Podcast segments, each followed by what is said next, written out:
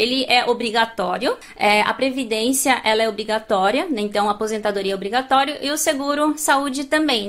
Então temos seguro de vida, que é o CME Hoken. Temos também o Songai Hoken, que é o seguro de acidentes, e temos o Daisan Banha. Aqui eu coloquei a terceira área. Então, o que que acontece com esse meu seguro que eu paguei já há tantos anos? Né? Então, ele tem esse seguro de morte, que é chamado de Shibo Hoken, tem esse Seizon Hoken, que é o seguro de sobrevivência, e tem esse Seishi Kongo Hoken, né?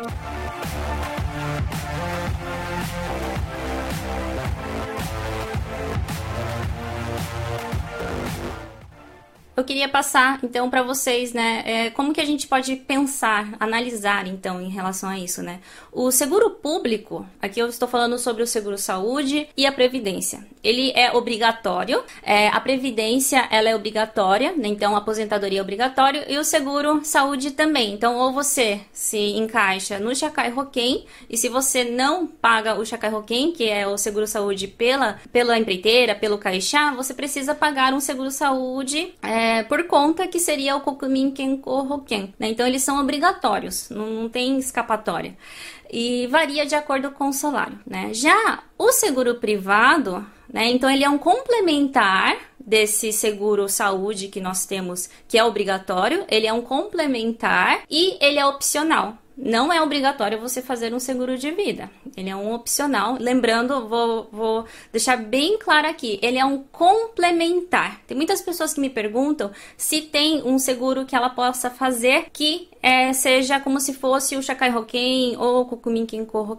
Mas não. Todos os seguros que tem, né, seguros de vida, seguros de internação, cirurgia que eu vou falar em outras aulas, esses são seguros complementares desse que é obrigatório. O valor ele depende do contrato, então não vai variar de acordo com o seu salário, ele vai variar de acordo com o contrato que você for fazer. Inclusive, esses seguros privados, eles são oferecidos por seguradoras, tá? Então nós temos três tipos. Né? O seguro privado ele é classificado em três tipos. Quem estuda sobre seguros e né, trabalha em seguradora é, tem, que tem que tirar certificado de cada, cada, cada tipo de, de seguro, sabe? Então temos seguro de vida, que é o CME Roken. Eu trouxe os candizinhos aqui para vocês, para vocês aprenderem, viu?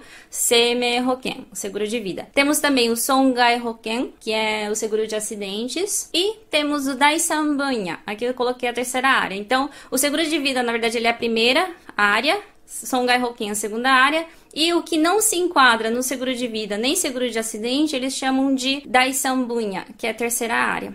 Tá? Então lembrem dessas palavrinhas. Nós temos esses três tipos de seguro.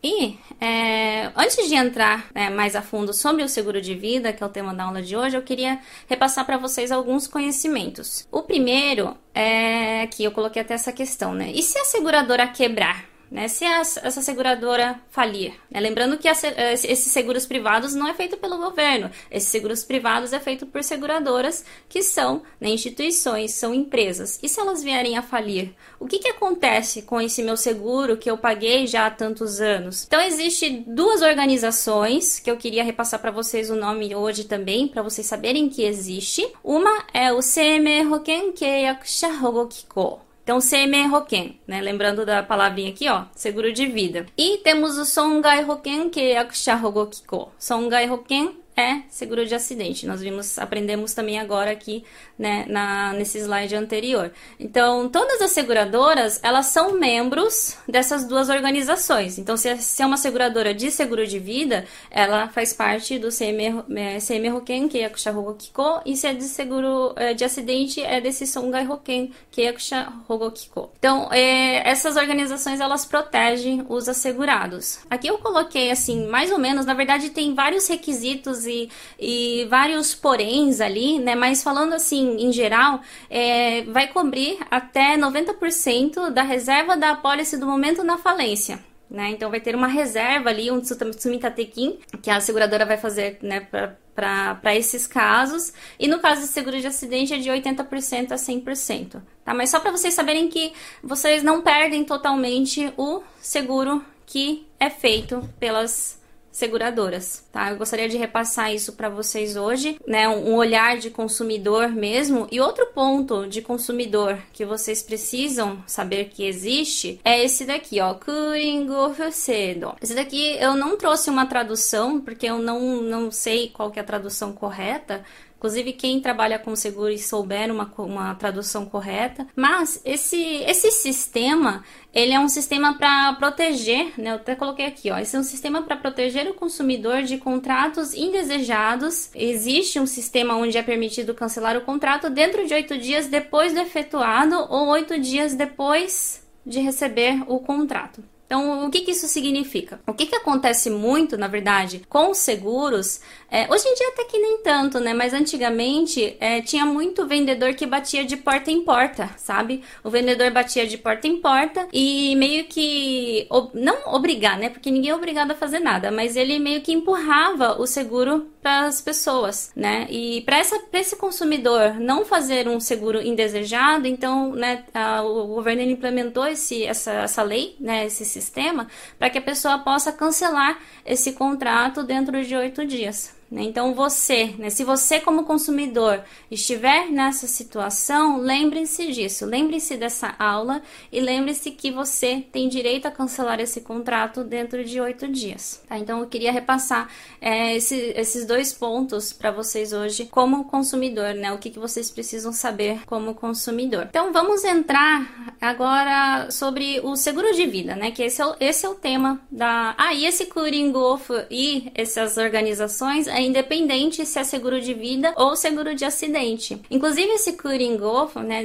Gomen, deixa eu voltar aqui rapidinho. Inclusive esse Kuringolf cedo, ele não é só aplicado para seguros, né, mas qualquer tipo de contrato indesejado, né? O que, o que que a gente tem também que às vezes bate na porta? Comenta aqui para mim. Tem jornal, já aconteceu comigo já, de vendedor de jornal vir em casa. Eu lembro até hoje, assim, que ele pegou e falou assim: não, que a gente vai te dar um. Acho que era um, um, um gift tocado, era alguma coisa assim, que era equivalente ao valor do jornal, sabe? Daí ele falou: não, faz aqui, né? Eu negar e, e, e, queria, porque queria que eu assinasse o jornal, né? Tem, tem outras, outras assinaturas também, outras coisas que batem na porta que talvez, né, você faça o contrato meio que obrigado, então lembre-se que existe esse Kuringofo, essa lei, né, sistema que protege o consumidor aqui no Japão. Então, deixa eu entrar aqui. É, básico do seguro de vida, então. O seguro de vida não é somente em caso de morte. Né? Então ele tem esse seguro de morte que é chamado de Shibo Hoken, tem esse Seizon Hoken. Na verdade, é, só Seizon Hoken não tem mais né, dentro das classificações, né? Tem o Seizon Hoken, que é o seguro de sobrevivência,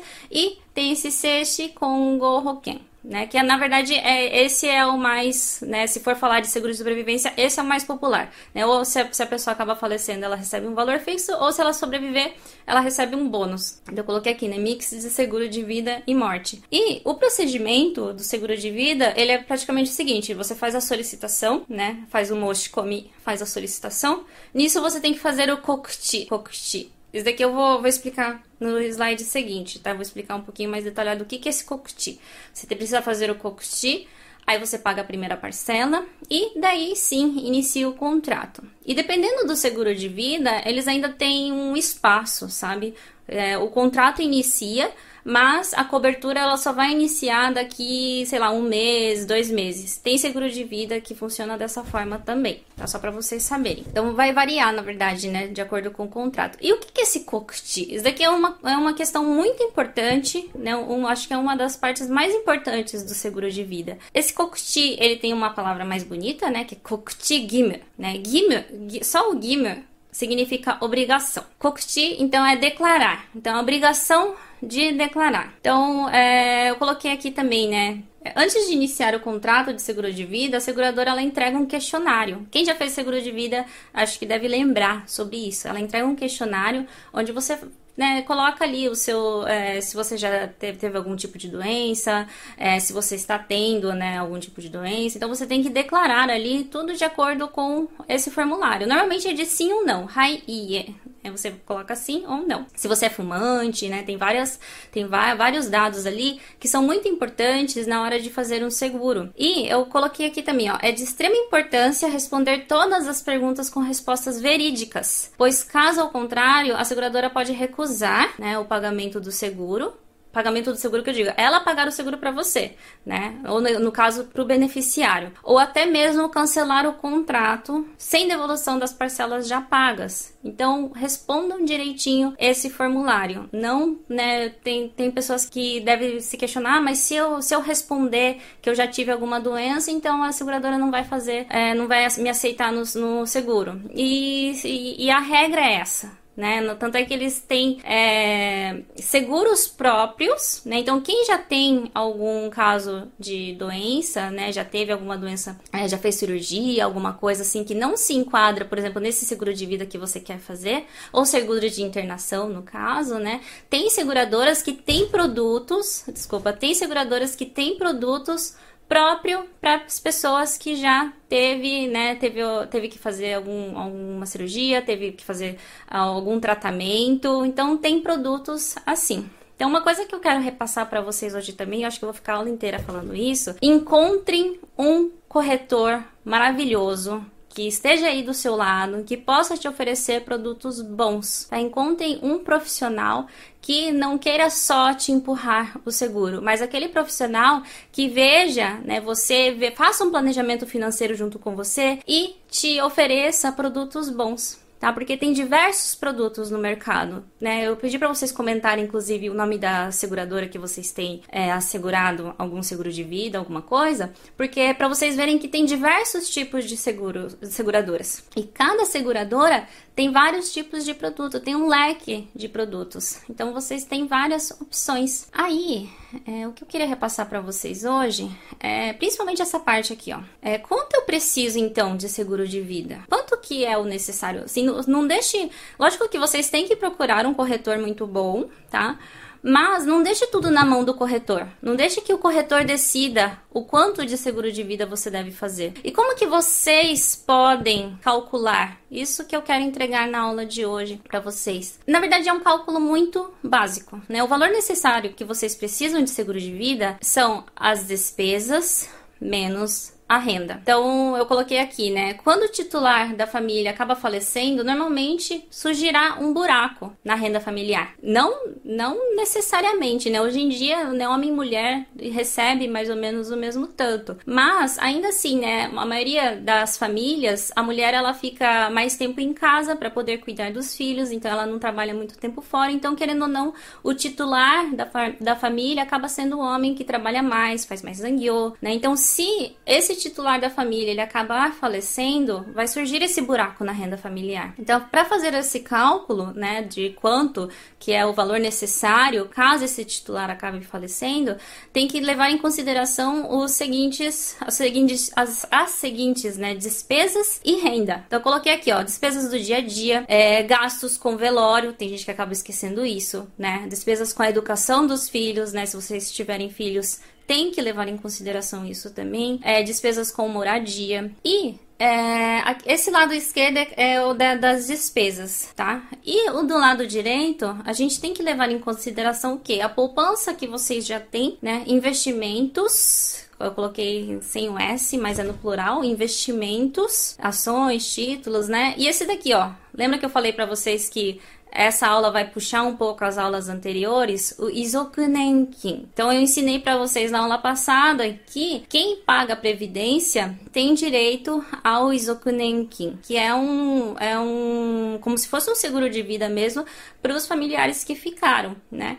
Então tem que calcular, considerar essa renda e o seguro de vida feito pela empresa. Quem trabalha como Seixain, né, contratado direto, algumas empresas, tá, não são todas, mas algumas empresas pagam seguro de vida para os funcionários. Então veja se o local de trabalho que vocês trabalham tem seguro de vida incluso tá bom? Aí eu quero trazer ainda mais, assim, um pouquinho de mais detalhe para vocês com exemplo de, de uma esposa com um filho, por exemplo, tá? Então, para calcular as despesas, lembram da aula 1, onde dei um, eu dei uma planilha para vocês, para vocês calcularem, verem quanto, né, que vocês vão gastar futuramente. Lá dá para fazer um cálculo de gastos futuros, né, de despesas, renda familiar também. Então utilize a, essa planilha da aula 1 para calcular essas despesas. Então lá você vai, vai calcular também os gastos que vocês terão com os filhos. Vai ser bem mais fácil de é, entender o quanto que essa despesa, a despesa real, né, desse um é, que vocês terão durante um ano, por exemplo. É, na parte direita, que é a parte da renda, né? Para calcular a renda, eu gostaria que vocês revessem a aula passada, onde eu falo sobre o Isokunenkin, né? O calcular, né? Se a sua família terá direito também, porque o Isokunenkin ele é somente para é, pessoas que têm filhos menores de 18 anos. Então, vê o quanto que né, vocês receberão. Então, eu coloquei aqui um exemplo básico, né? É, de uma pessoa que não tem nada de poupança, tá? então, se as despesas são de 2 milhões anual, né? Então, calculando também, é, né, fazendo uma suposição, se esse titular falecer, então não vai ter as despesas mais dessa pessoa também, né? Então, as despesas realmente só da mãe e do, e do filho, né? Então, aqui eu coloquei um filho, da mãe e do filho. Umas, uma despesas de 2 milhões anual, menos a renda que ela teria com Isokunenkin, que é de 1 milhão é, 5.600 ienes. Né? Da onde que eu tirei esse valor? Esse valor tá, tá, tá, no, tá no material da aula passada. Eu convido vocês a participarem do canal do Telegram. Eu deixei um link aqui na descrição desse vídeo que vai para o Telegram, tá? É um canal do Telegram, não é o um grupo de alunos, tá? É um canal do Telegram onde eu entrego para vocês toda semana o material e o link desse YouTube aqui para vocês poderem acompanhar as aulas semanais, tá? Não é exclusivo dos alunos, vocês podem entrar, então já abre aqui a aba da descrição e já entram. Se você não sabe o que é Telegram, Telegram ele é um aplicativo como se fosse o WhatsApp, é um aplicativo de comunicação, então você precisa baixar o aplicativo primeiro, tá? Coloca lá no Apple Store, Telegram, baixa o aplicativo, depois vem aqui na descrição do vídeo e entra no canal para vocês terem esses materiais. Então no material na aula passada eu coloquei para vocês. O valor do Isokunenkin é 780.900 ienes por ano, mais a quantidade de filhos. Então, cada filho recebe 224.700 ienes, o primeiro e o segundo filho, e a partir do terceiro filho é 74.900 ienes. E esse filho são filhos menores de 18 anos, tá? Então, calculando é, 780.900 mais 224.700, daí dá esse valor de 1 milhão 5.600 ienes. Então, seria 994.400 ienes que faltaria para essa mãe. Né? Então, lógico que provavelmente essa mãe ela vai trabalhar e ela vai conseguir suprir esse valor com o, o trabalho dela diário, mas pensando numa hipótese que essa mãe não possa trabalhar. Então ela precisa de um seguro de vida para suprir esses 900 mil que faltam. E como que daí pode calcular também o quanto de seguro de vida que é necessário? Supomos que esse filho ele tem é, 10 anos, né, esse um filho, e ela precise desse valor, né, realmente até ele completar a maioridade, até 20 anos. Então, a gente pode colocar vezes 10, né, que vai dar um valor de 10 milhões de ienes. Então, é essa essa esposa, no caso, ela precisaria de 10 milhões de ienes de seguro de vida do marido. Então, o marido precisa fazer um seguro de vida no valor de 10 milhões de ienes. Tá? É mais ou menos assim que vocês podem calcular aí na casa de vocês o quanto que é necessário realmente de seguro de vida para o titular da família. E também calcular, lógico, né? Se a mulher ela tem uma renda alta, né? Então calcular, né? Se é, o marido não tiver mais a renda da esposa, quanto que ele vai precisar, né? Será que ele vai precisar mesmo, né? Ou só com o salário dele ele vai conseguir é, né, ter, ter a vida normal. E eu queria trazer um, um grande é, aprendizado que eu tive ao longo desses anos e que eu queria que vocês tivessem também. A importância de ter uma renda passiva e o fortalecimento do seu patrimônio. Porque se você tiver uma renda passiva, uma renda que vai entrar todos os meses, independente se você vai trabalhar ou não, nesse, nesses casos não precisa nem fazer esses cálculos, vocês já sabem o quanto que entra de renda, né? Então, a importância de fazer uma renda passiva. Tá? Então invistam o seu dinheiro, caso você ainda não invista, tenha o conhecimento, né, do que que você pode fazer com o seu dinheiro, não deixar ele somente na poupança e construir realmente um patrimônio, né? Isso não é só para você. Lembre-se, né, quem tem família, né? Lembre-se que não é uma coisa não só sua, mas sim da sua família inteira.